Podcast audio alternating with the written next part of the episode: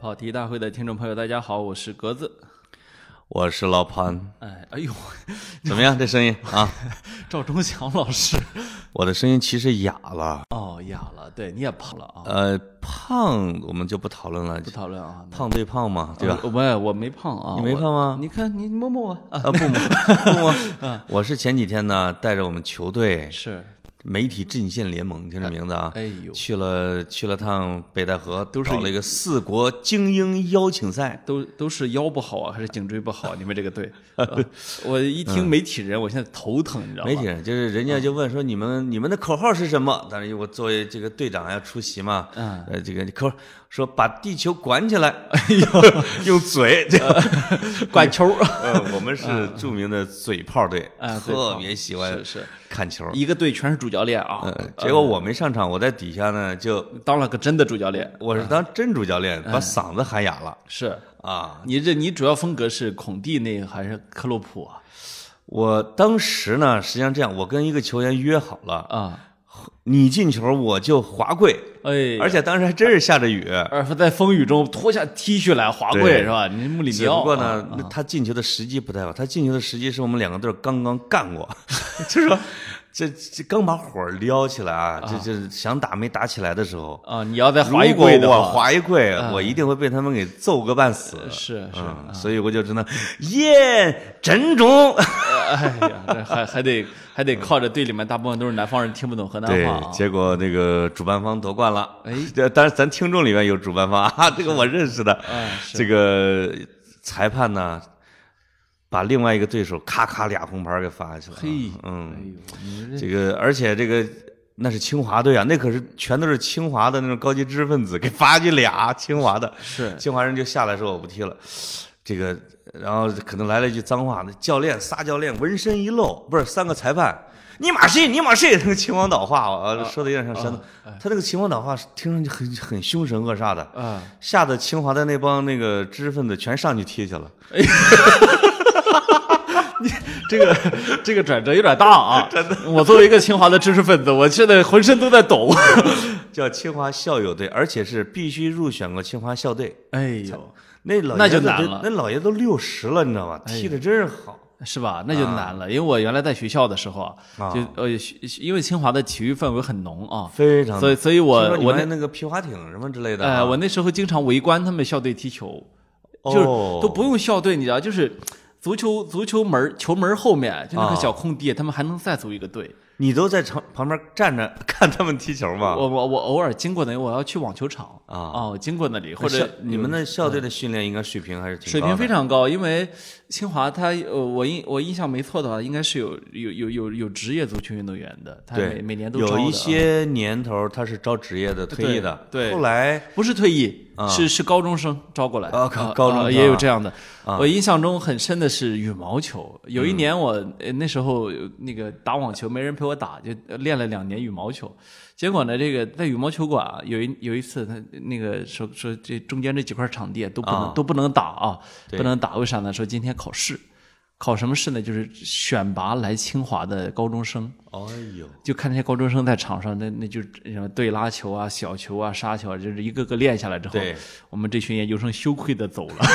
不跟人玩了 啊！就没你没没法玩儿，就是确实是这个职业和业余之间这差距有点大我啊。看了一个什么视频，说那个太极大师雷雷不是用内功能把西瓜给什么拍黄，是啊是吧？是是是，那个结果那个打羽毛球那个林林林丹啊，林丹嗯，就远的对着羽毛球，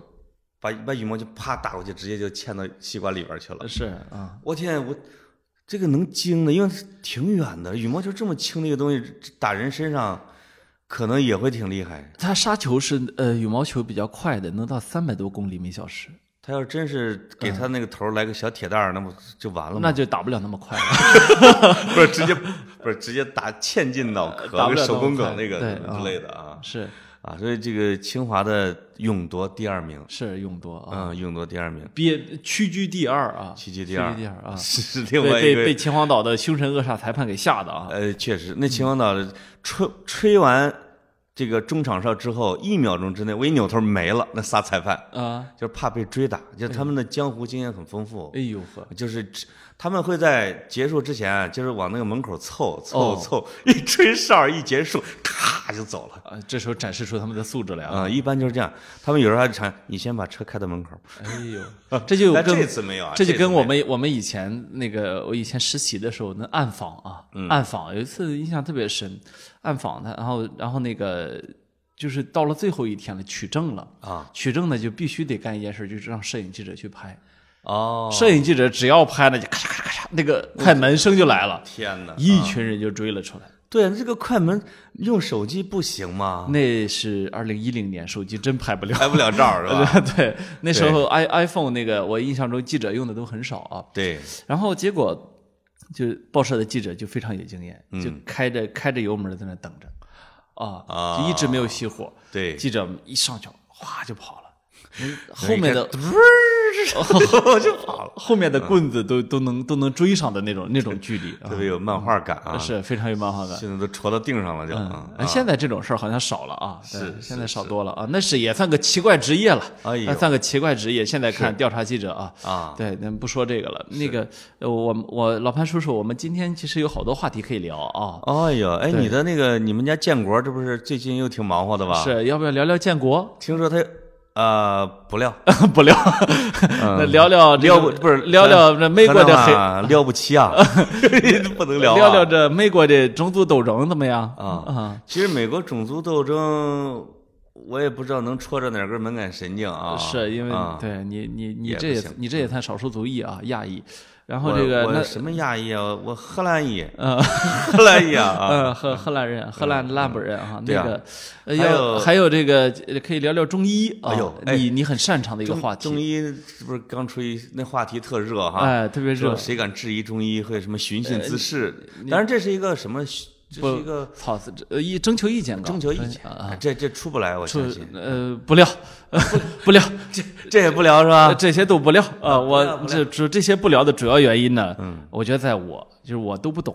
是吗？啊，我都不懂，啊哎呀，我没有人更比我更不懂中 医，哎，比我更不懂中医。真的没有人比我更不懂了啊对对对不懂的东西不能聊，中我还医是中喜医欢不聊点懂的啊，啊，我看那个网友底下质疑呢，嗯，哎，人家诺贝尔文学奖不懂或者领域外之外不敢发言，那你一个记者，你的领域外就敢发言呢？我跟你说啊，就是没有我们格子不涉及的领域，这是一个问题，对不对？呃有有有，你看这几个领域我都不涉及。这啊现在我比以前啊，我比俩星期之前都谦逊多了，是吗我成熟了，哎呦呦我呦我呦长呦大了。哎呦呦，啊，对，是被别人拉黑的 多了吧？哎，我其实一直有想问你，就是你在拉黑别人的时候，他们会有些人会拉黑你吗？你能感觉到吗？没有。就是看你感受不到，然后是是我不知道啊，因为。呃，倒是有有有不少过来过来到我这儿，或者到这个到跑题大会那号儿，或者是他自己换个小号儿，再到啊我这儿跑过来，或者托人来给我发私信说，哎，这这这不好意思，道个歉啊，能不能把我给解黑？啊，这一般情况下这种你会解哈我会解这种、哎这种我会解，因为我觉得什么，呃，我拉黑他的目的是我不希望以后这人再再再穷再先避后治病救人嘛。哎这个周孝正老师每咱次都说啊，咱知跟无不言，言无不尽，成年避后治病救人，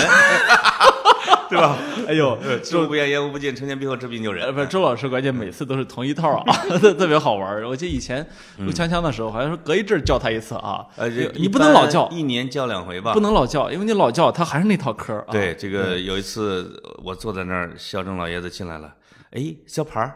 今儿聊啥？嗯，我说没发给你啊，你发了没 看？我说今儿那个天津老太太卖气枪被抓了。啊哎呀，知道， 其实都没看这新闻啊。对，这个文涛一问，他来，就是这个像这种这个事情，一定要成天避口，就是知无不言，言无不尽。我说这老太太也是这样的。不 是，关键是他那套吧，你插不上，插不插不上嘴啊，插不上嘴对对啊。对对对，就是我我就在旁边一直乐，那一期就他就就挺欢乐，其实啊非常欢就乐是。调剂一下嘛啊。对啊嗯我觉但他有得智慧，他也我很有智慧。我觉得老人很很多时候很好玩啊。嗯有些老人是你永远都插不上嘴的，有些老人是你一旦开始他插不上嘴的，你知道吗？觉得 特别好玩儿。呃改嗯天我们也找个老嘉宾来来聊聊啊。老人哈哎，老人老老人是挺有意思的，没错老人是特别特殊的一个群体，因为他带需要着关爱，他带着比你更鲜明的是三观，啊是啊你的三观有可能还在处在一个犹疑啊、可塑，但他的已经经历了人生中重重的锤炼啊，是就完全是不一是嗯样啊，挺好玩你的。说我们这前浪吧，就得两头竞着哈，哎一边巴结着后浪，一边再巴结着这叫是那叫什么 上浪，呃 太上浪。太上浪 啊！你对你对对对对你有不臣之心的，然后我我这两天其实挺感兴趣的一个话题是什么呢？就是李克强啊，就李总理，一又推动又推这个地摊儿经济。哎，呃，这个也是因为这地摊儿一直其实我挺感兴趣的是，啊，在某一年我报社评的年度最佳评论第一名，哎，题目我到现在都记得，叫“路边摊贩是正大光明的事业哎”呦，啊，我不知道是不是呼应他，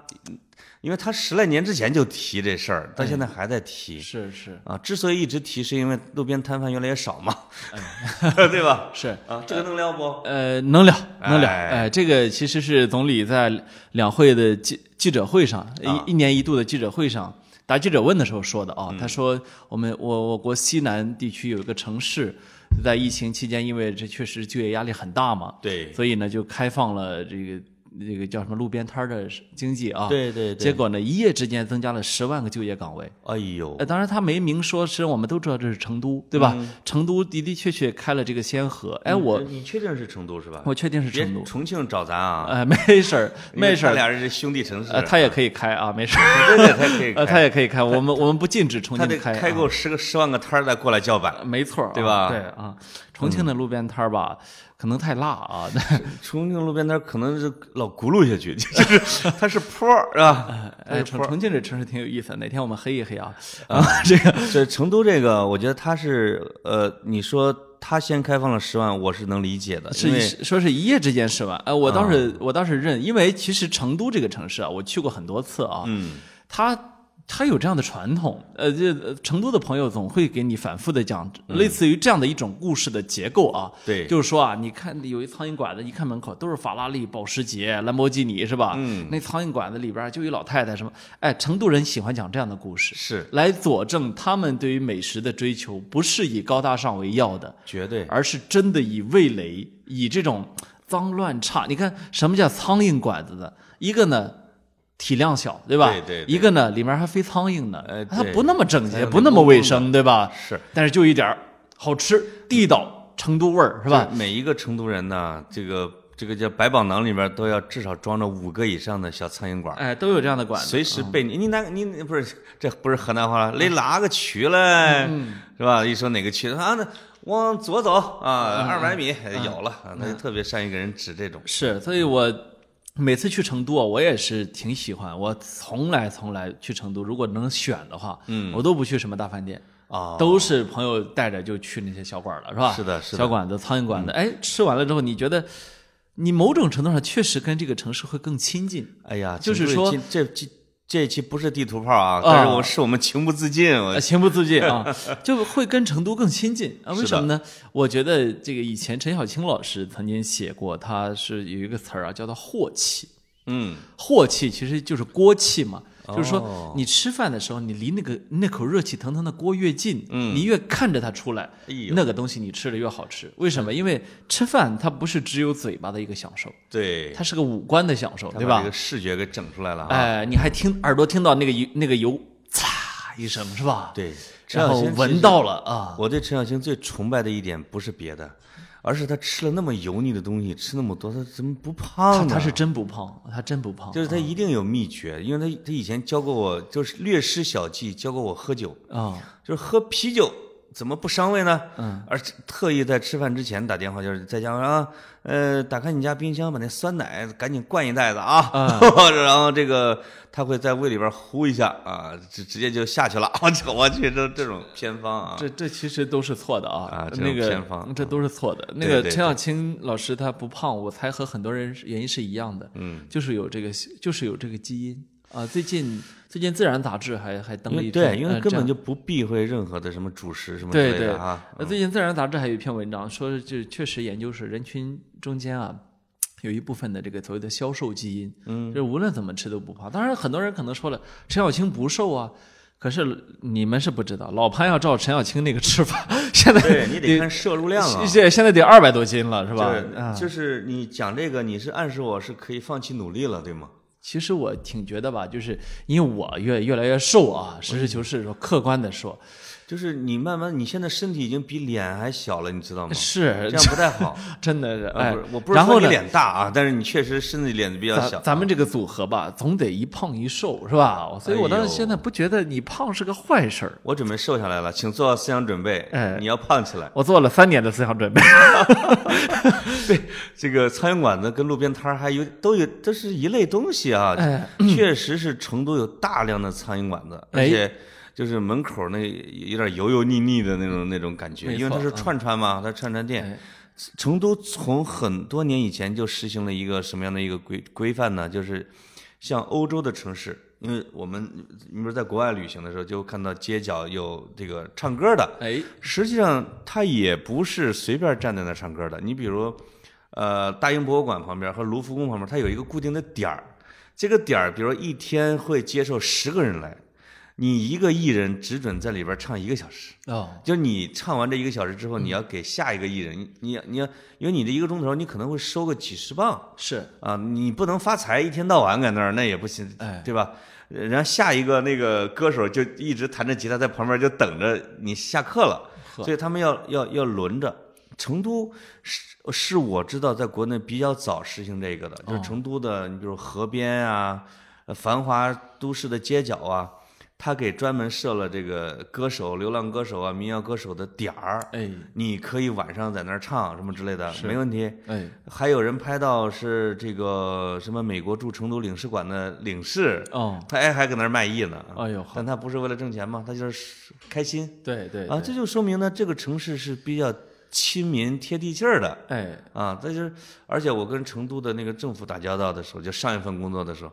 就觉得他们服务意识挺好，哦确实比咱们北方的官老爷们要要要要要特别谦和是啊。你这老爷真多啊！哎呀，老爷多，呃，那个，其实这次路边摊儿啊，那当然大家也不用避讳啊，是赶上这个疫情导致的，确实经济就业压力太大了。听说失业率都是过千万的啊，嗯呃，那么这个你这个数据不准啊，那但是呢，政府千万才百分之一 呃，不政府工作呃政府对啊，千万才百分之不一，是就是说这不是一个准确的数字嘛？对对啊，政府规定的是百分之六点几吧，我记呃，得。不是，它是这样的，今年的政府工作报告规定的是城镇的登记失业率是百分之五点五，那么但是呢，还有一个数那就据，五千万还还有一个数据是这个啊，城、不对，不是，不这是这5000是万啊嗯这是登记失业率，还有一个失业率呢，就是城镇失业率呢是百分之六。哦，那么这两个它的差别是什么呢？嗯，登记失业率是说老潘你失业了，要你得拿补呃贴的你得啊去登记，对你对得去填表儿，是的然后最终呢，你拿到这个这个最低的生活保障，嗯，它是这么一个。其实中国人呢不太有这个习惯，你知道吗？就我是确实不好意思开着我的宝马去登记啊，是是是，你你你那匹马这吃的太多了，然后这个呃这一点呢，它不能够完全的反映我们的城镇失业率，所嗯以很多人可能会比较疑惑的就是，呃，曾经有好好好几年，嗯我们国家的城镇失业率一直是百分之四，这个百分之四百分之四，实际上三点五，实际是吧嗯上就是所谓的登记失业率，因为你没登记，所以根本就这个数据它就不会对变化啊。实际上，当时一般学者会有一个，还有一个叫隐性失业率嗯啊，就是说，呃，没有全职工作，晚上摆个摊儿，哎这叫隐性失业，就是，但他也不去登记，是吧？嗯啊，他可能就是一天只工作那么一两个小时的。是啊，其实如果非常严格的来去计算的话，也可以列进去。嗯，啊、但其实呢，就是我们国家呢，这么多年来的失这个失业问题，一直确实是压力不大。嗯我们确实没有出现过像欧美那样的失业的情况，因为哎你一个经济在在一直上涨的时候啊，嗯，它是它是就它失业问题是很小的。是但是呢，今年的一个特殊情况就是疫情。这个疫情以来啊，你看，呃，我印象中，我前一阵不是在微博上做过一个调查，就是，嗯，你今年工作怎么样？确实，好多人呢，就是，尤其是年轻人啊，啊考研的发现，哎，这考研怎么迟迟的不下成绩啊？这个还有人说我年前刚辞了职，年后打算换工作呢啊，好多这样的，嗯是那个，呃，在上上周，我们在因为为正式比赛啊，在热身的时候挑了一个老对手，就是皇马球迷队。哦我不知道我们听球迷里边有没有啊，北京皇马球迷挺有名的一个队，哦哟，就陪我们在十一人制踢了一场，那跟我们是互有胜负的，甚至老赢我们的一个队。结果在上上周末被我们踢了，大概是十二比零。是因为失业之后没 饭吃，营养不良，我们怎么让他们单刀，他们就是不进。他就是一大半的主力都没到，我们就问他怎么回事儿，人家说哥呀都没回北京， 就是北京已经没有工作单位了，哦然后他在北京还租不起房子，哎呦他就只能留在了自己的老家。是他说那几个踢得好的都失业了， 这我们能陪着你们来就不错了，一共十二个人。 哦啊，，他说我们这上场呢也大概也也也也没劲儿啊，哎就是你就觉得整个整个球队啊就很萧条，哎呀，确实我就感觉到这个失业问题还是有的啊，说明皇马球迷普遍的经济收入一般啊不。如我们阿森纳球迷嗯啊，因为阿森纳球迷年龄大呀。哦，就是如果你像巴萨和球马呃不是球马 和皇马的球迷的年龄啊，一个是广泛，再一个他小孩儿多。哎，但是阿森纳近五六，包括曼联近五六年来，哪个小孩儿愿意当他们的球是迷？没有新球迷，十几岁的孩子嗯是不会当他们球迷的。嗯那当然啊，你没有战绩，不会有年轻球迷的你。现在还感觉不出来危险，可能十年之后啊说谁谁谁是我梦中的球队里边，那就没有什么阿森纳的事儿，哦，都是你们巴萨的。呃，没有，十年之后可能也没巴萨的事儿了。 啊对对对对，梅西退役之后也就没没什么事儿了啊。是，我们很我们现在很期待五大联赛赶紧踢回来啊。哎对对对，憋住， 不 是啊，不憋要足呃球憋住这个啊哎，说到那个失业率啊，就是说失业率在中国一直不是个问题，我特别认同，而且有特别强大的佐证。嗯，这个英国有一个统计，就是英国的各个族群的失业率的调查，哎，失业率排名第一，就是最低最低的啊，是这个华，就是就是叫什么？这叫什么？呃，华侨啊，或者华人华侨，哎，就是中国人在英国的那些，那当然几乎接近于零。是就是他们分析原因呢，就是当然是华文报纸啦，我能看懂。说中国人哪怕去饭馆端个盘子，他都不会去登记自己失业，对，他就愿意都去挣那一点钱没错。啊，好像是比较羞于作为一个懒汉闲人。呃，我这它是跟一些其哎呦他的是不太一样的、我啊我们的文化里有这个东西，对它是啊嗯它是一种道德，一种道德，呃一种道德来去约束你成为一个一个游手比好如闲我的一个啊我那在样英国的的街头从来没有见过一个华人乞丐，哎就是唯一的一个说在路边卖艺挣点钱的是汤唯，他自己说的，他还还靠折纸什么玩意儿的啊。哎那看了大量的波兰人， 是后来英国就是因为有时候是为了有点排斥波兰人，因为就是因为波兰加入欧盟之后，它人口很多，嗯，它结果它到了之后，一部分是干建筑工，但是有些也也有不少人是不干，哎我就搁那儿一坐，然后 help，、你也给我每天能吃点儿、嗯啊哎是，啊，这这跟民族性确实有关系。所以你看哎，我这算种族歧视吗？啊不呃，你这个话题再谈下去就有，优越论就有一点儿了啊优越论呃，嗯那个呃，其实你看啊，这个华人这个特点啊，体现在我们生活中也也很明显。你比如说啊，有一种乞讨方式是在街上装驴友，这个呃呃什么失散了啊，就要要多少钱，就是回回家对吧？啊呃，骑行到北，哎，你看像这样的，很少有人给他们钱，嗯因为都是大小伙子，都是对三四十岁的人，是对于这样的手脚健全的人要钱，你看我们的街上，对对他们是非常非找常的理由也很牵不强，宽容的啊。啊。嗯，他所以他们有的只能把自己两个腿变到一块儿，哎，装到一个裤子里边儿，是说是没腿、哎啊。是哎呦，那而且呢，你你会发现中国人，比如说在国内啊，这个街头乞讨的时候，没有任何理由的，就是往往是只能是老人，比如是嗯老人就默默的坐在那儿，你就给他点儿东西啊。是，这个无论是小孩儿、少年还是年轻人还是中年人，一定要讲一个故事，哎，就是当乞丐也要比别人还勤快点儿。是好多都是彩打的啊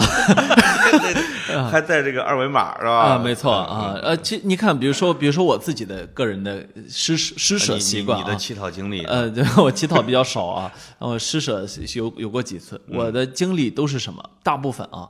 都是比如说，哪怕是个老人，嗯他在那拉二胡，哎，他拉的不是很好听啊，一般也很少有一二看不专业的，二胡高手，但是呢，我就有一点儿是什么呢？他愿意奉献一点儿劳动，是，你明白我的意思啊？，对对对，对就是我这这种情况我，我就觉得，哎呦，还还确实是这这个我我很尊重这样的，啊，呃，然后很好玩儿。也这个以前在武大的时候啊，总有一个老太太在武大这门口附近啊什么的，嗯就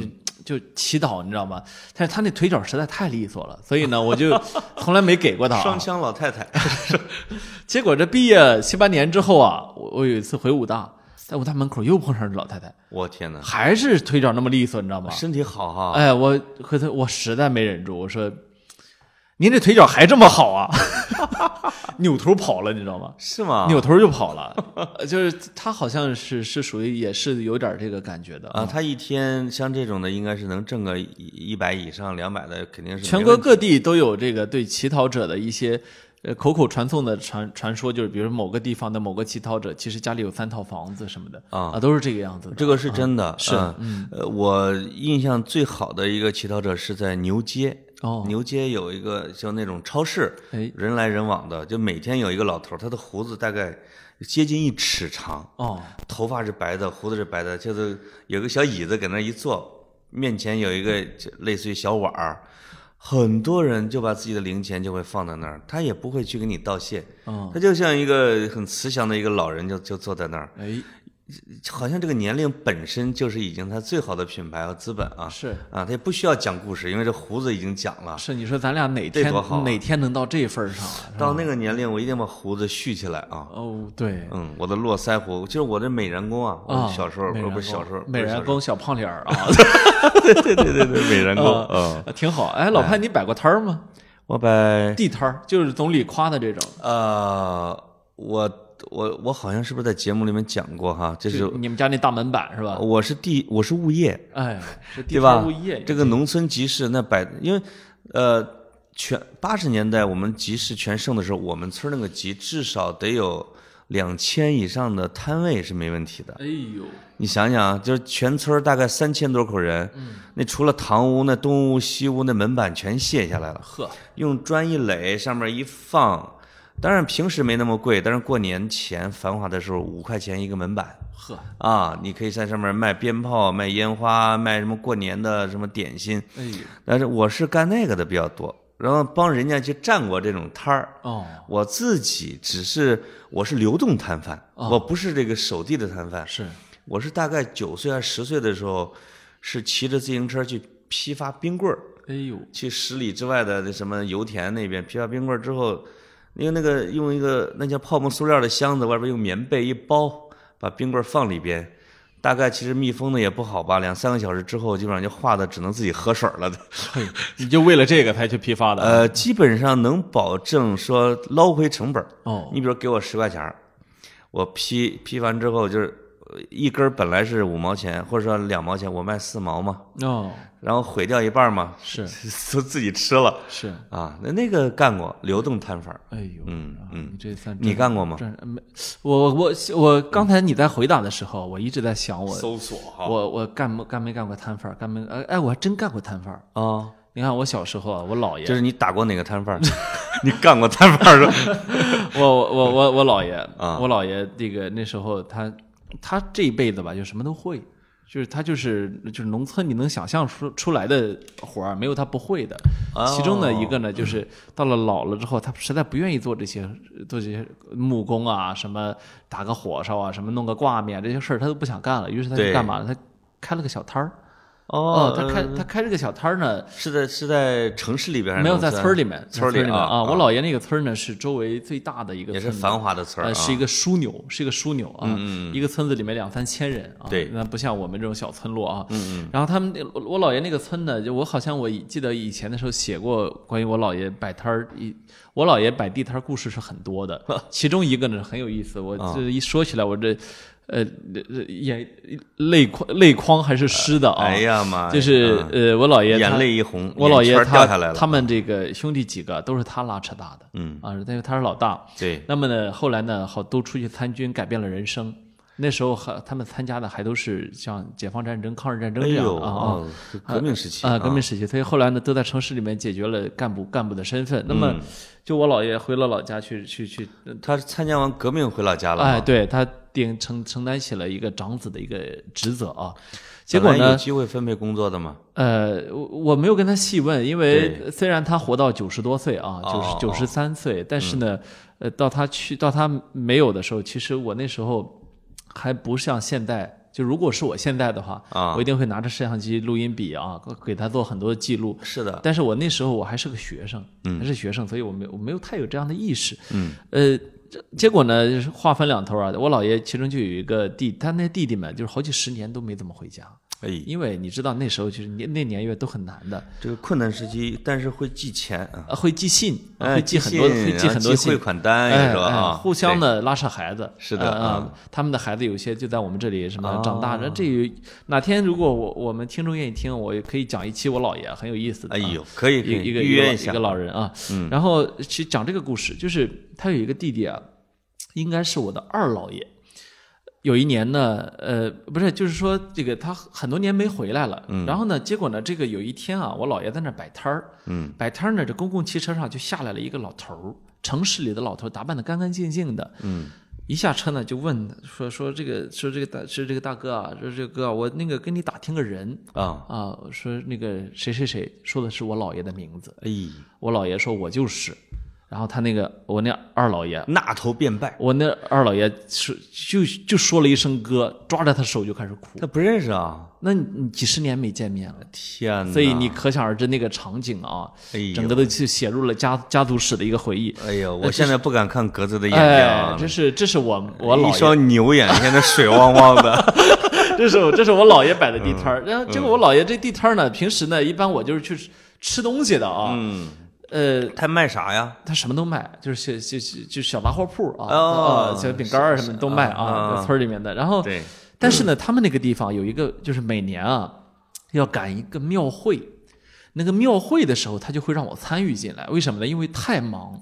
哦，太忙了。对，我印象让中你很，看钱，我印象很记着深，要看钱，嗯，凌晨四点把我弄起来。跟着他去庙会摆摊啊儿，你知道，就是我，我我小时候不像现在睡眠这么不规律啊。对啊我那时候是，我那时候凌晨四点是属于一个梦游状态，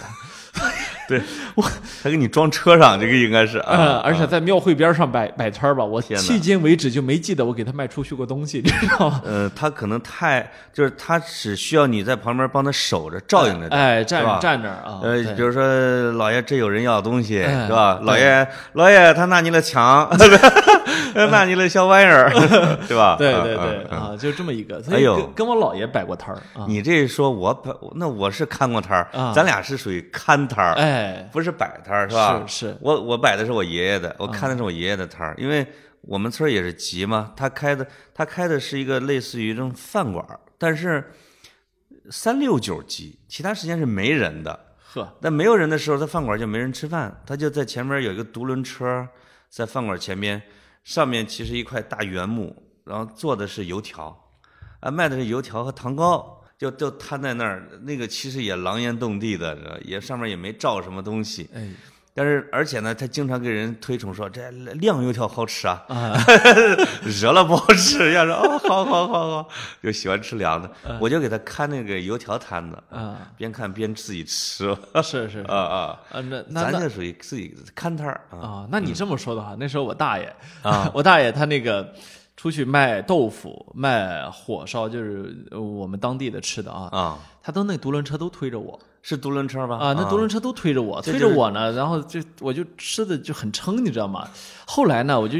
不喜欢吃他这东西了，怎么办呢？太硬啊，我说它顶呃不吃太多了啊，这啊各个这面条儿你总不能老总吃这个吧？ 然后这个后来呢，他就开始在地里面给我抓东西吃，哦，哎呦，所以啊，抓我蚂蚱，我所有的什么豆虫啊，什么田鼠啊，它是抓了之后给你烤，对吧？啊，对，那些东西都是那个阶段吃的啊。二在爷爷啊呃我大爷，啊，大爷啊啊，大爷啊就是爷爷我的，伯我我就是伯伯，我啊我没。啊啊转换过来，哎对是自己是你们这一姓的村儿里的，哎，没错儿没错儿，是吧？哎，啊，那那这个对，这叫吃摊儿， 是。这专门吃摊儿的啊所，以这地摊儿咱还是经历过一些，但是经历呢过，嗯呃，所以你看今年，呃，我印象比较深的是湖北那个小女孩儿吧，那个小女孩儿在她妈妈摆的那个摊儿下面啊，哦写那个写作业上网课，后后来网友就很感动嘛，嗯，有给她捐钱的，有给她捐电脑的，有捐网络的，人家那妈妈就是只要了捐电脑和捐网络的，哦，就是专门就是为学习嘛，对我觉得这个妈妈做法就是对的，因为啊特别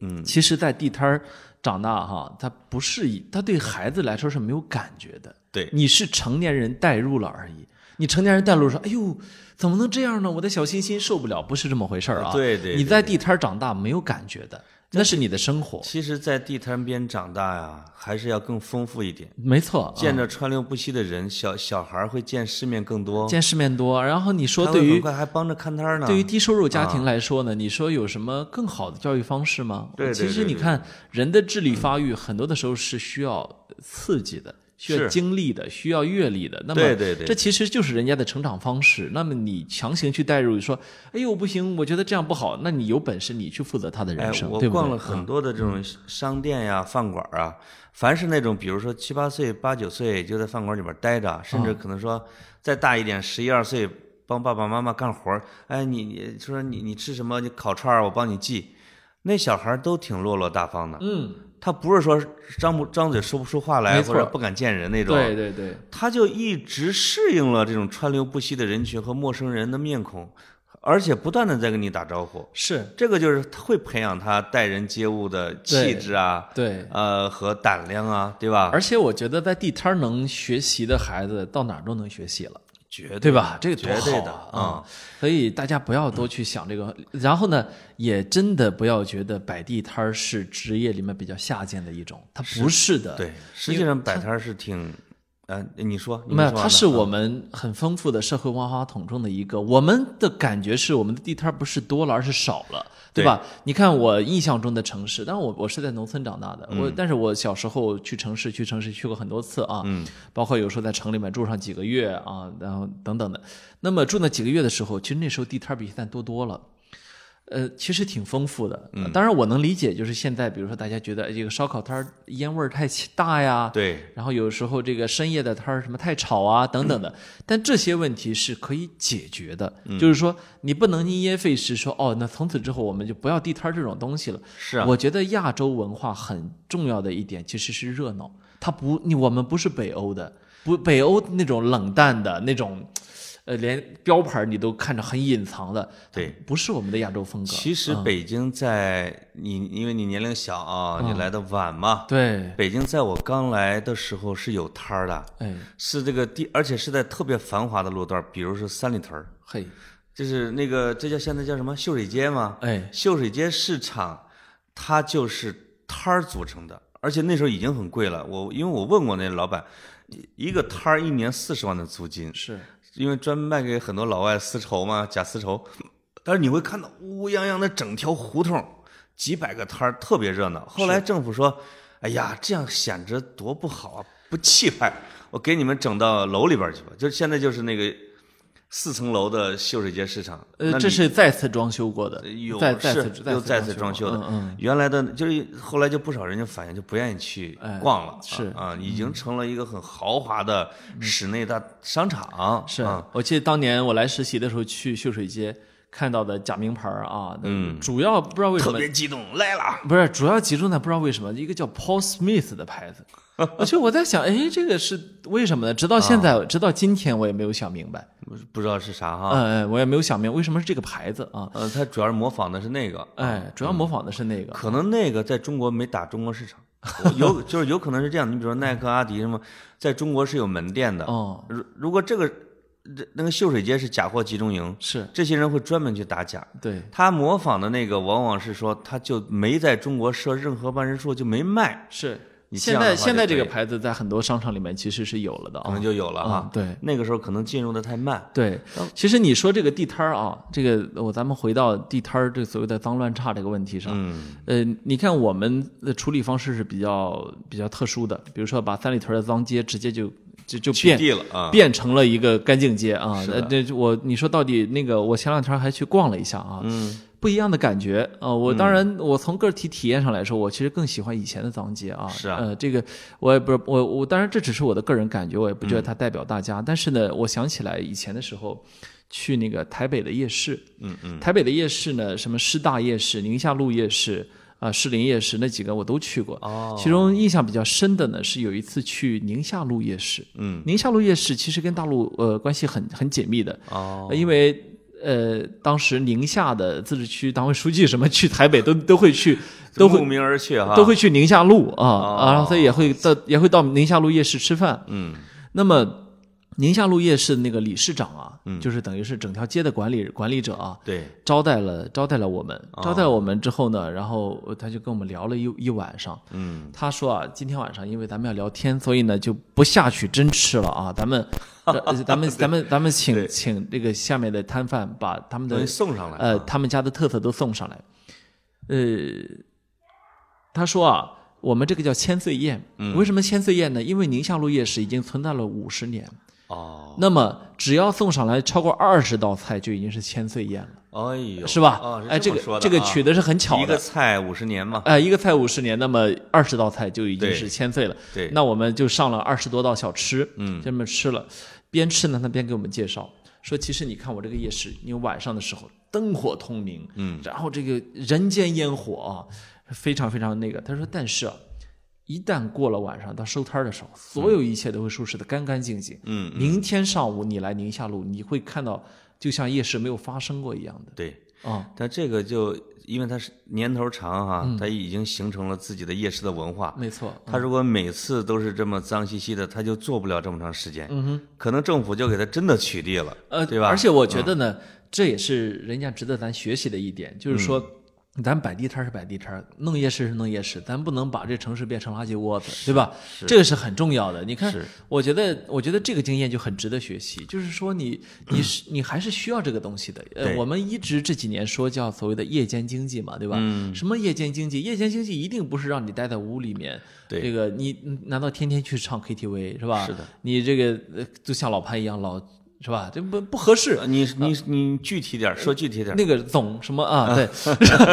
那个不合适啊。嗯那但是呢，我觉得这个尤其是年轻人啊，他他又吃不了那种特别贵的馆子，对吧？对但是呢，对于美食大家都有追求，像夜市这样的很好啊，地摊儿很好啊，对吧？啊呃，这个为什么不去鼓励他呢？就是哎呀，我觉得你说北京吧啊，这种高大上的，慢慢的这个地摊儿给取消了，呃，咱咱也说不上啥。你说我老家这濮阳就这么一个，这叫六线城市，新六线城市、啊、也没地摊儿了，我就完全就我就这叫什么，我就适应不了，或者我都想不通，啊就是这这真是叫什么，就是这这一一环学一环。这个北京一弄，然后全国先是一二线城市，然后下边再一，这个就是地方长官就是一定要，哎呀，整整齐齐啊！这个所有的店都不准在外边摆，一定到里边儿，一定要盖上顶，然后路边不能摆。实际上这些整个的晚上是意思就不大，除了跳广场舞的啊，然后弄几个小车儿的，有时候弄个摊儿吧，这个还老还老还老驱赶，啊搞得人就挺没自尊的。但是实际上，在比如说二十年前的时候，我们老家有这个叫夕阳红夜市，正经的夕阳红夜市，那一边儿就是大排档，这吃吃吃，你喝可以喝啤酒，然后那边呢就是大概可能得有几百个小摊儿，而且这个摊儿它其实就是这种水泥路，没有任何的那个呃桌子什么之类的，每个那个摆摊儿的都是蹲在地上的，他可能卖的是袜子，这卖的是小内衣，然后鞋，然后小玩意儿，都是这种家常的。然后有一些把自己家的，哎，一篮鸡蛋，有的年龄老的呢，呃，甚至有几个什么那种老青菜啊，哎啊，把这个家里边的吃吃多的早，哎啊，他就他他他就哎弄一小篮儿是。啊，这有给个价儿就拿走了，嗯，挺好的。就就是你们当地的咸鱼市场嘛，是吧？呃，有点像啊，这这个叫也叫跳蚤市场，嗯对是吧？嗯或者叫，当然那个也叫后备箱市场啊，是英国那边叫，就是后备箱一打开，哎，呃，这个车全排上，对啊，你就直接就成了一个市场是是是啊，嗯。这挺好的。你看，其实总理总理已经说这个事儿说了好几年啊、呃，差不多三年前的时候，他还说过这么两段话啊。嗯，因为我看到有些城市街边到处是小店，卖什么的都有，不仅群众生活便利，整个城市也充满活力。哇哦，但有的城市规划管理存在观念存在偏差啊，一味追求环境整洁，牺牲了许多小商铺。这样的城市其实是一座毫无活力的死城。啊，还说呢，呃，之前有个别城市夏天不让农民拉西瓜的小板车进城，说是影响城市清洁，让老百姓吃不上西瓜，农民也赚不到应有的收入。政府难道就没有解决清洁问题的办法吗？呃他对说的这还是挺，他说的还挺好的，是特嗯别特别贴地气啊。我觉得如果是如他所愿，在这个疫情的结束，因为疫情导致的失业是会有滞后影响的。是。嗯，这如果现现在好像很多人都说，他们出去观察说，确实就业压力还是挺大的啊。大嗯，但是这个也从我们政府工作报告中也看出来了啊。嗯，其实呃，这话说回来啊，呃这从事什么职业都挺好玩的，都挺有意是什么职业也有人从事啊。对就是摆摊儿呢，只是其中的一个，就北是京叫练摊儿啊，嗯可能说对于现在的年轻人来说，稍微有点奇怪的职业，但其实呢，它是一个历史悠久的、上千几千年来都有的一个职业啊。是现在的年轻人是网上练摊儿，哎，是吧？什朋么友圈练摊儿，是是，嗯，你的这个朋友圈微商啊，微 商微微商店啊，啊，那个确实是，比如什么春秋战国，那就是从原始社会开始以物换物的原始市场，是其实就有的。是啊啊，你看前两天这个卖 T 恤的时候，这雨夜成了朋友圈微店啊，那绝对是。嗯我看挺挺专业啊，那个老哎呦，卖完了啊，卖完了，你看，对哎很很现在想买都买不着了啊，现在我鱼好多钱呢。那可不啊，你你们你们就发了你们俩啊，天哪，真的是天哪啊！哎，我前两天啊，那嗯个发了一微博，哎，我说这个说说看你从事的奇怪职业，哦呦，奇怪职业，哎，你知嗯道我真的至少比练摊儿还得怪的，还得怪着，我真的对这个问题非常感兴趣。啊啊就是因为你自己的职业经历太苍白嘛，没错，你的这个简历上就只能写一个工作，哎，这对吧？太苍白了，不像我到现在写十四个了。不是。问题是，我就算把所有的实习写上，也只有一个行业， 你知道吗？就是呃你可能说这个行业里面我什么都体验过一点儿嗯了，但是就这么就这么一个行业，就是，哎，哪天那啊？晚上咱俩练摊儿去吧，对，我真想跟你练去摊儿黄城根儿那个那个那个那叫什么？呃，护城河那儿，遗址公园那儿是吧？呃，不是遗址公园，就是就是东华门那边啊。哎，我就那其想实还有长凳子呢。我就想弄弄一剃头挑剃头挑子啊，我就给人剃头啊，理发，哎呦你知道吧？就是我比较你就喜欢一头热是吗？比较羡慕这 个刮冬瓜这给那个练给人剃光头那个，你知道吗？对对对对不知道现在大家有没有这需求啊？呃我都喜我我是喜欢干完，就是给人刮完之后那一下，啪哎啊，走吧， 对，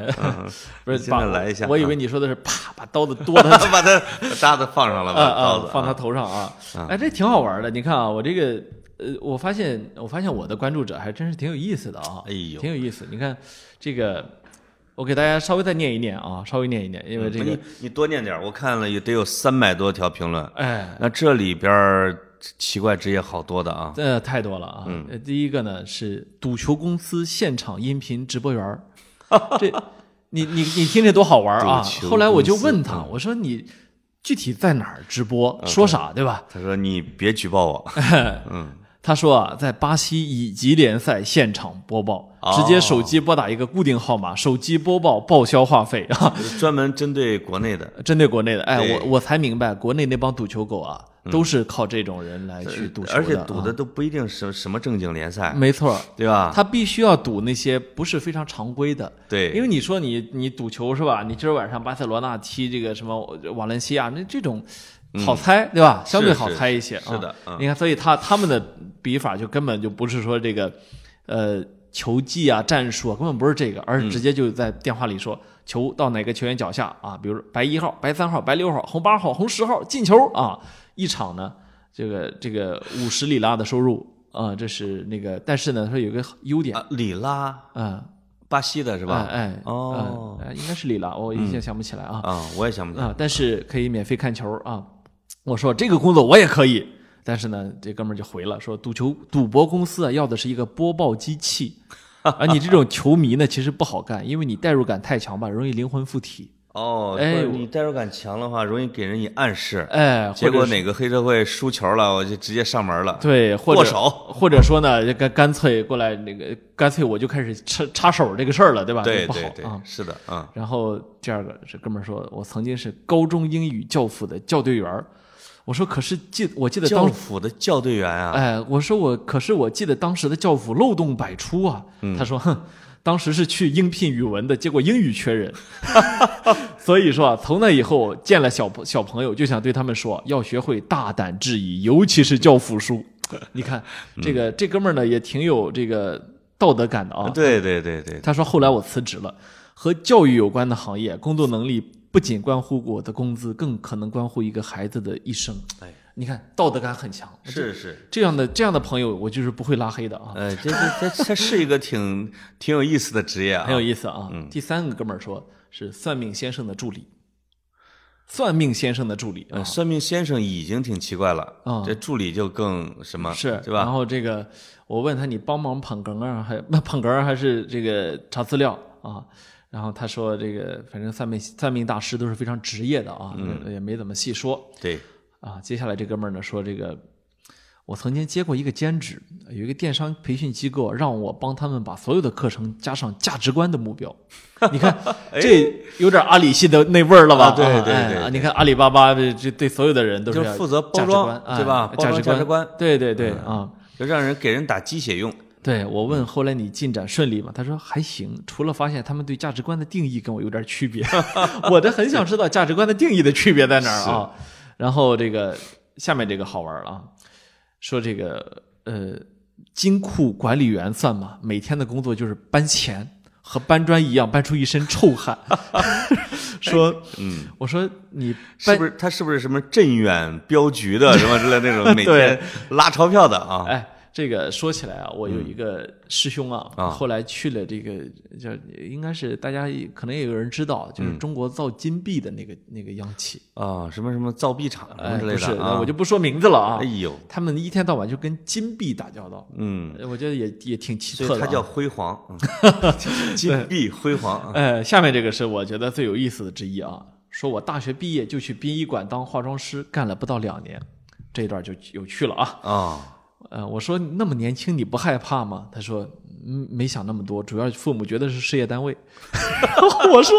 这居然是事业编。他说啊，不不不，我们这种接触逝者的岗位都是合同制，各部门领导是事业编，合同工能混到退休，命好的给个编制。当然，很多人退混不到退休，我我就说啊，我说我说呢，要不然挤破头了啊。嗯他说嘿，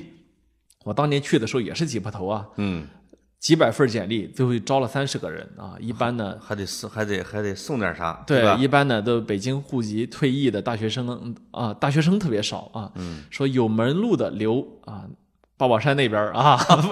说说，但是呢，我觉就得是我老晚上去转的，嗯，我觉得啊这个化妆和天天和遗体在一起，反而比和人在一起要轻松。轻松。哎，哎，你看这个人他的观察有意思啊。对对对对对对。然后这个结果就有网友就开始问他啊，怎么回事儿？但他说、啊。这呵，他在底下还开了一个小平 台，对在他那说，哎 他说呢，这 个我很喜欢这个职业啊。事实嗯就这么可笑，说当初呢是看了《入殓师》特别憧憬啊，那电影啊，他可能还看了《教父》，哎，说《不教，父》里边就有一个专门的给死人化妆的，人家是看《入殓师》啊就。是教父说：“看看他把我的儿子打成什么样子了，哎 脸都打花了。说嗯说那个看了《入殓师》，当初是看了《入殓师》特别憧憬，不过嗯反差太大。下面就有人说啊，这叫文艺作品坑人现场。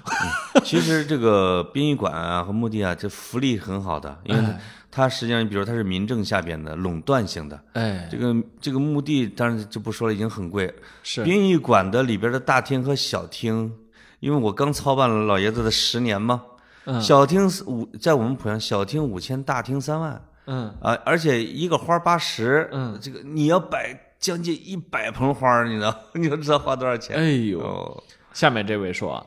狱警，哎狱呦嗯警，哎，有点有点意思吧？对对对对，我问他上班怎么样，他说压抑，负能量爆棚。嗯，哎呀，这个当然更多的我就不念了啊，是这的这是确的实挺有意思的。嗯，然后就结果呢，这下面招来了好几个狱警，就我就没想啊到关注、关注我的人里面，这好几位狱警啊，那很很有意思啊，而且他们都在讨论你们的执勤到底是九七幺幺啊还是什么的。你一说这个啊让我具体想的都是数字啊，让我想起了我的小学同学了。哎我就我去深圳的时候去找他吃饭，哎他是后来当片儿警。哎呦这个我们俩就就坐那儿一边喝着酒，一边就讨论这个美国那视频呢，嗯就是那白人警察跪在那个黑人这个那个脖子上面啊脖子上那个的，嗯他说：“你知道吗？”他说：“我不是种族歧视啊，但是但是你知道吗？”他说：“我有点理解那个白人警察。哦”哦，我说：“我说你啊，我说我很震惊，你怎么理解？”他说：“这个啊，你每天跟这样的人打交道的时候，而且在他说，而且在罪犯啊哎他对，而且在他在的那个地方，他说你就明知道这个是一个惯犯，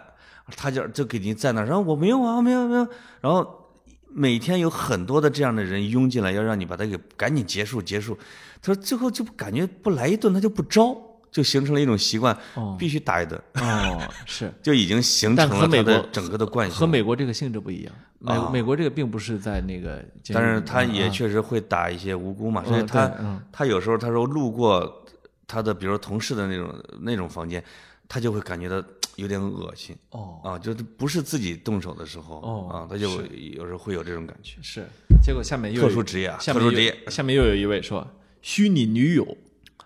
哎呦，我说你、哦说出你的故事。他是一位橡橡胶人吗？他说啊，他说这样，他本来是他应该是我的同行啊，说本呃，来、是你同行啊，啊，嗯说本来是为了选题去体验生活，结果断断续续做了一年的虚拟女友啊，结果赔了夫人又没又有折兵，没有，嗯人家最后变成了店里的头牌儿，是吗？成了对真正的正儿八经的头牌啊。我以为他冒充别人女友呢，我说这玩意儿损失有点大，呃虚拟女友啊，他说而且还收获了不少顾客的嗯可能故事，只就负责是聊天嘛，就是顾客很多会对他倾诉嘛，对吧对对啊啊对陪聊啊，声讯台呃，但是呢，人人家不是陪聊，不嗯不只是陪聊啊。呃，但但我不是特别清楚，他说在对淘宝上还能搜到这个职业啊。哎就呦，哎，改天我去淘宝搜一下啊。淘宝，嗯，这个如果网友有门路，也欢迎你留言告诉我啊，嗯或者给我发私信啊。下面一位说，我的职业全国才有两千多人。哎呦，我说这什么职业这么神秘？哎呀，呃，两千多人，呃人大代表 吗？那不是，那得一万人呢，那个啊呃没有没有啊，但是呢。那个那不是那不是职业嘛，对嗯吧？那是一个身份啊，头衔。 2000然后多结果那他是什么说呢是呢是什么呢？这机场运行指挥中心的工作人员。哦，哦，然后我那，差不多，然后我就我我就我就说，你们这是两千人决定两亿人的时间是否浪费哎真啊我？跟你说，真的是会有一些小行业，说这整个领域全国就是百来人儿，我已经不止一次听到这那种很了。多很多这样比的。如说自闭症领域的行为分析师，而且打住是要打住 BCBA 的。不允许任何商业广告啊，我不说我们那个品牌，对，啊说全国不超过百呃两三百人儿，呵哇，说是这这个我一听，其实对人家这种职业就很崇敬啊，那当然那怎么选的呢？没啊错啊。他他就说啊，透露个行业秘密，飞机晚点呢，很多时候取决于运行控制的责任心和勤快， 所以我才有那句“两千人决定两亿人的时间”嘛。嗯，他说啊，有些时候可以这么说，但现在管理严格了，比以前强多了。哦，啊，那我觉得那也还好吧。结果呢，你猜怎么着？哎，你的回帖还挺勤快啊，我这我我最近回帖都非常勤快，嘿，你哎这是这个单位事儿不多啊，呃事儿事儿多。我哎，我跟你说，我是一旦有很大的写稿压力的时候，你就 开始我就我就就开开始始回帖了我就开始回复，我就开始在微博上泡时间，一天发八条微博。那你个什么时候才能赶上川普的速度？一天他他妈三十条他啊， 发的太少，他一个 China 一个叹号就算一条啊，嗯啊嗯那字数不够对嗯他字数他那个也没什么逻辑。然后这个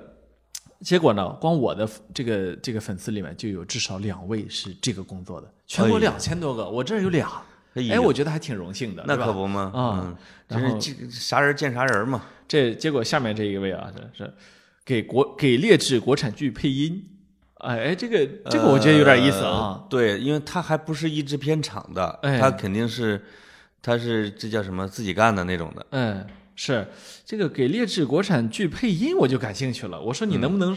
说一下，分享一段儿啊？嗯，结果呢，他就 他就说耻感爆棚了。但是呢，曾经有一个妄图用火箭筒刺秦的张良，那就是我配的音。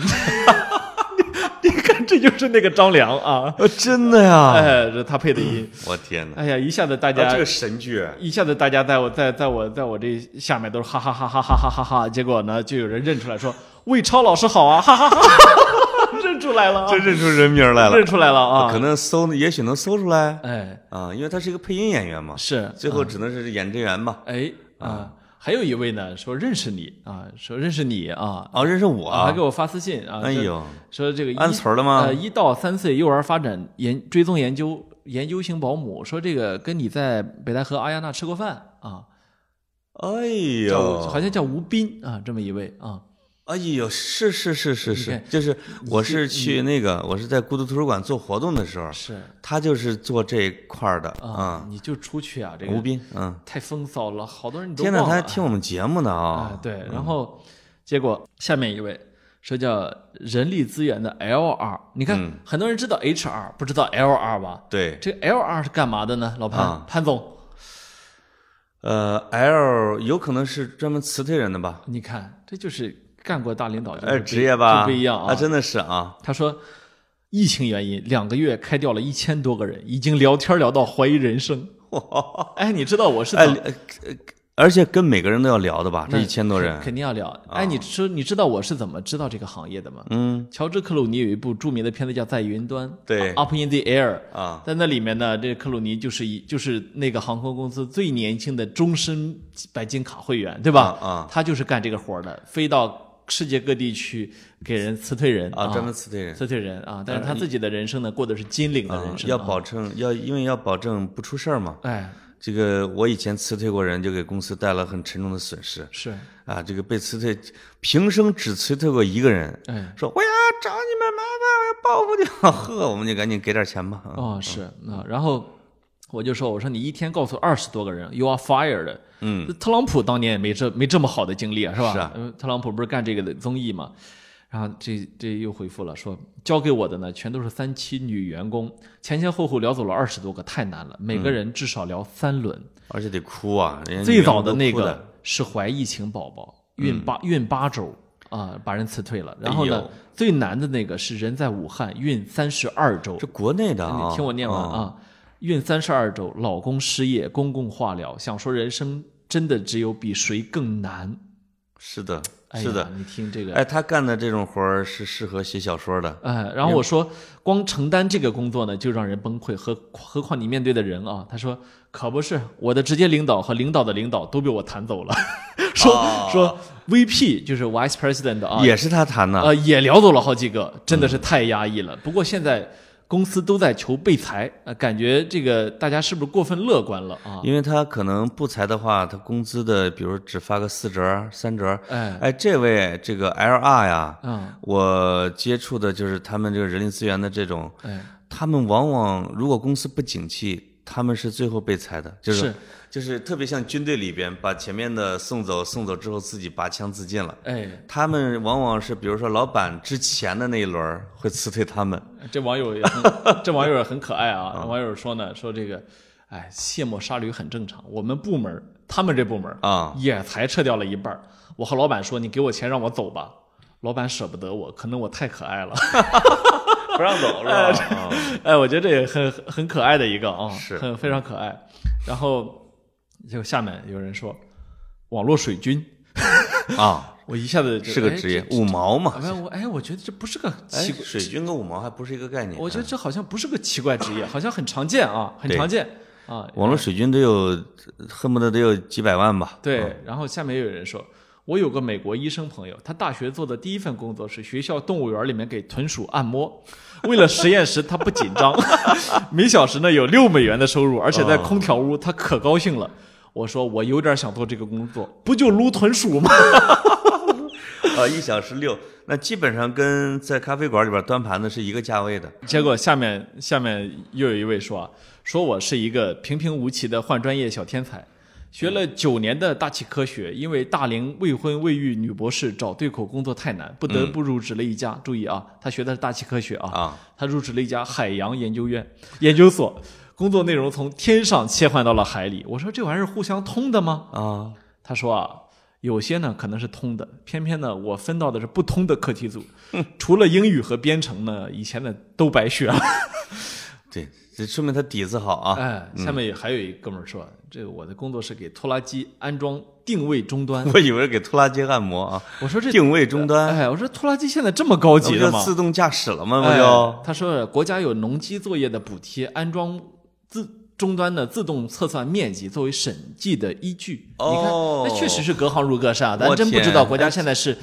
用这个了啊。他这个职业还是很很很奇怪的啊。而且他用的是北斗 GPS，嗯呃，这说明这个现在也发展得很好了啊。对对对，然后下面又有一位，哎，这个跟我们俩有点关系啊，啊是基层足球运训练教练员，训练时间呢是早六点半到七点十分，下午三点到六点，晚上七点半到八点半，天哪，中午呢检查宿舍卫生，晚上训练后呢辅导各队员的各科作业，帮忙背书、记单词儿。周末呢除了训练，还要带孩子在校园里面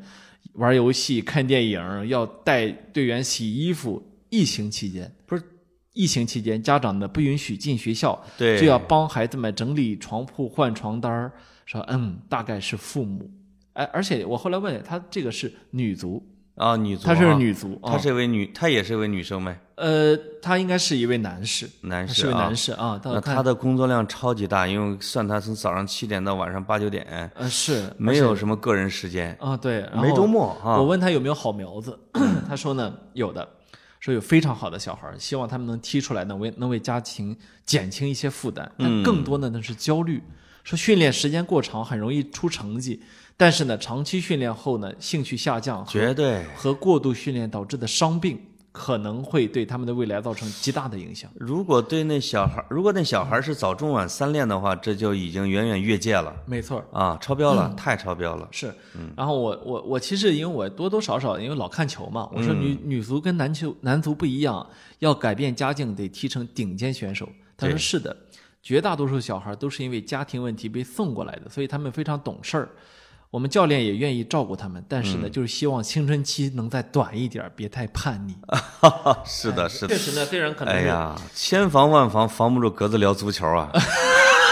这都能聊出一段儿来，你看看我去你看看我呀啊，哎我勒个呀去！怎么？样？怎么样？啊嗯，防守被你突破了。 哎，真的是很容易进球啊，这个啊，嗯对。呃，然后这个下面一个呢，这个说是骨科医生不奇怪的职业，哎不奇怪，但确实不错的职业啊，骨科医生。嗯骨啊科医生我有还可很以好的朋友也是骨科医生。嗯，再下面一位呢，说这个投行总经理的按摩师。嗯哎，我说说出你的故事。他说呢，开玩笑的，说老板助理跟着啊他陪客户，嗯回公司太累了呢，有时候我就给他按 按。哎呦，你看我这哎个呦，哎呦，也是个平平无奇的小天才啊。他的老板是刘强东吗呃？可也可以给老板按肩膀。我其实也啊呃，是刘强东那个视频里边，我印象最深的就是他的助理，是从那叫什么，在一个凳子上坐了整整一晚上，我觉得那是我的职业精神楷模呀！是，啊，太牛了！那一个会儿我就给你按按啊呃，嗯嗨，啊。然后下面这位说，精神病患者看护，哦，哦，我觉得这比狱警还难。呃，这个是难，比但喻是性好太像，但是这个职业在各种电影里面都会有表现啊。，对，呃他说，我说呢，最困难的点在于不稳定。他说，不知道哪一个会突然发飙，也不按套路出牌，嗯对啊，患者都会打架，互相啊。哎呦，是，所以你说这个，他还，而且他一定得这个是一个劲儿特别大的人才行，哎，嗯，因为他们力量很大。啊还有一一位呢，说是在在 B&O 的丹麦总部，B&O 是很好的一个耳机和音响品牌啊。嗯，我刚玩坏了一个， 然后呢，呃，带着三十多个人丹麦人的团队，说比那时候刚毕业在广告公司上班还辛苦，为这什么个嗯呢？这个不叫奇怪职业，这是秀自己啊。嗯呃，不，他说是真的很辛苦，为什么呢？说是因为啊，这个这你给一堆丹麦人做上司，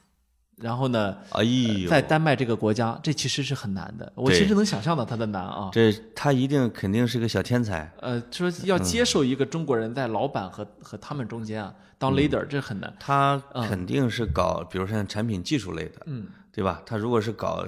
或者市场啊那种非技术类的，那就太难了，他那就更他难。他就是这些非技术类的，哎呀，所以你可想嗯而知啊，其实这个工作是真的很奇怪的。对对对，啊是的，是的，他我认为他没有完全没有任何秀的成分啊。嗯，下面这个就也很好玩儿，这个呢，这个说啊，就是会场替补人员组织者，什么意思呢？就为各类会议组织啊临时替补参会人员，有退场的马上进场占座，有重要人物出场， 自带板凳在后后排走廊加座，营造座无虚席的气哦氛。我怀疑是他自己呃写的，为了让你读他自己写的。我觉得真有这样的，啊就是为了让领导看到领导出现的时候，这是座无虚席的。 对，哎，这感觉挺好啊托嗯儿哈，啊，有这样一个氛围，他可能是专门组织这一种 的。是嗯，啊，然后呢，还还有一位呢，说是这个叫什么叫这个土豪外行头等舱空姐，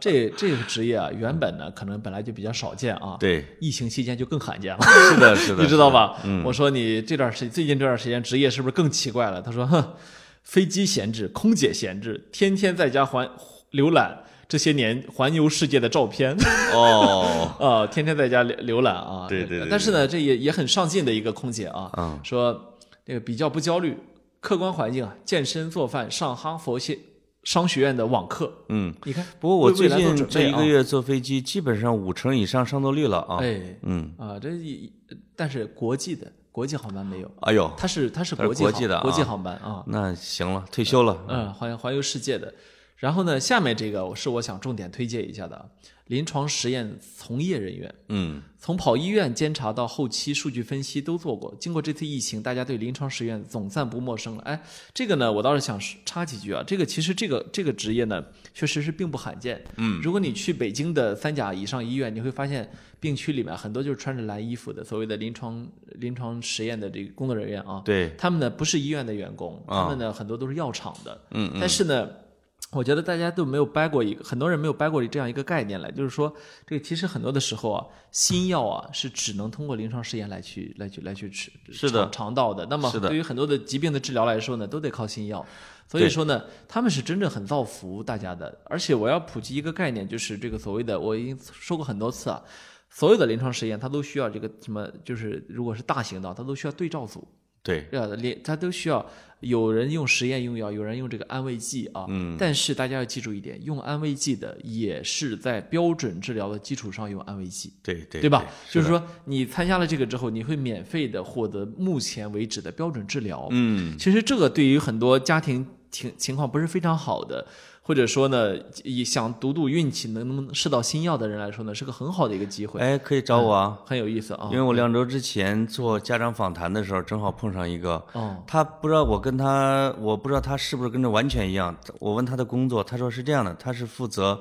呃，把那些比如说抗癌的新药，哦，去拉人头儿，去找到那些目标，嗯去让他们来接受这种实验、啊，比如、嗯然后给他们免费，嗯啊，他主要是来组织人的是，啊。你说的那个呢，他有可能会更偏医院端一点，哎，他是在外围活动的那种。哦，嗯如是果有很多哎这样真的嗯是谁想嗯参与的话，可以试试。哎，所以所以呃，因为当然这次疫情大家也看到了，包括所谓的“人民的希望”瑞德西韦，对吧？嗯，它的临床实验在中国、在国外出现了不同的数据差异。那么，对，